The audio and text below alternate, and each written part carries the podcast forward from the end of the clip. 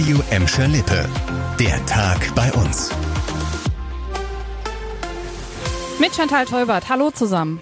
An diesem Montag hat die ein oder andere Polizeimeldung vom vergangenen Wochenende für ziemlichen Gesprächsstoff bei uns gesorgt. Am Samstagabend mussten die Beamten zum Gelsenkirchener Hauptbahnhof ausrücken und da gab's ja so einen kleinen Temperatursturz. Ne? Viele von uns haben jetzt am Wochenende so langsam mal die wärmere Jacke aus dem Schrank gekramt. Ein Teenager-Pärchen hat sich inmitten der Bahnhofsromantik aber nicht nur warme Gedanken gemacht und auch keine über die Überwachungskamera, die die beiden Verliebten im Flagranti gefilmt hat. Da ging's wohl ziemlich heiß her. Ja, so kann man die Wartezeit auch überbrücken, ne?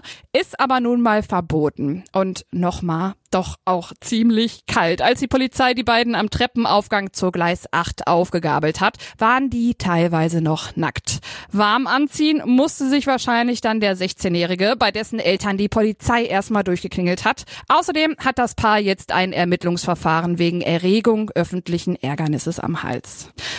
Und Anders wild ging's am Wochenende auf der A2 bei Gelsenkirchen zu. Da hat ein Ferrari-Fahrer seine Karre komplett zu Schrott gefahren. Die insgesamt 27 Einsatzkräfte fanden das Auto völlig zerstört neben der Fahrbahn vor. Die Autobahn war übersät mit Trümmerteilen und der Fahrer, der stand laut Feuerwehr ganz gefasst und vor allem aber unverletzt neben der Unfallstelle. Wie durch ein Wunder. Zeugen berichten nämlich, dass der Sportwagen sich mehrmals überschlagen Wagen hatte. Auf radioemscherlippe.de könnt ihr sehen, was von dem Ferrari noch übrig geblieben ist. Also richtig Glück im Unglück gehabt. Auf einen neuen Flitzer muss der Fahrer jetzt wahrscheinlich aber erstmal eine Weile sparen.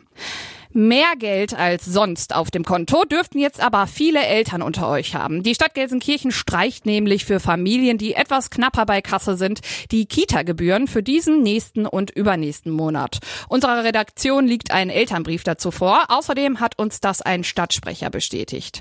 Unterstützt werden alle Familien, die von einem Einkommen bis 50.000 Euro leben und realisiert werden kann das Ganze durch den Stärkungspakt NRW, ein Förderprogramm, das gegen Armut kämpfen will.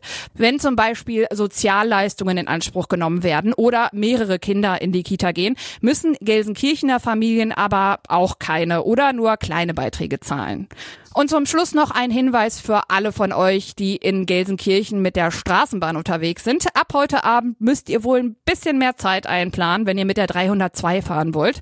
Die fährt nämlich diese Woche zwischen den Haltestellen Ernst-Kuzorra-Platz und Buhr-Rathaus immer nur bis 22 Uhr. Für die späteren Stunden werden Ersatzbusse eingesetzt. Die brauchen etwas länger und haben teilweise auch andere Abfahrtszeiten. Die Bogestra arbeitet spät abends und nachts an den Gleisen. Da könnte es dann auch zwischendurch mal etwas lauter werden. Aber bis Samstag soll das erledigt sein und dann fährt die 302 auch wieder ganz normal. Das war der Tag bei uns im Radio und als Podcast. Aktuelle Nachrichten aus Gladbeck, Bottrop und Gelsenkirchen findet ihr jederzeit auf radio und in unserer App.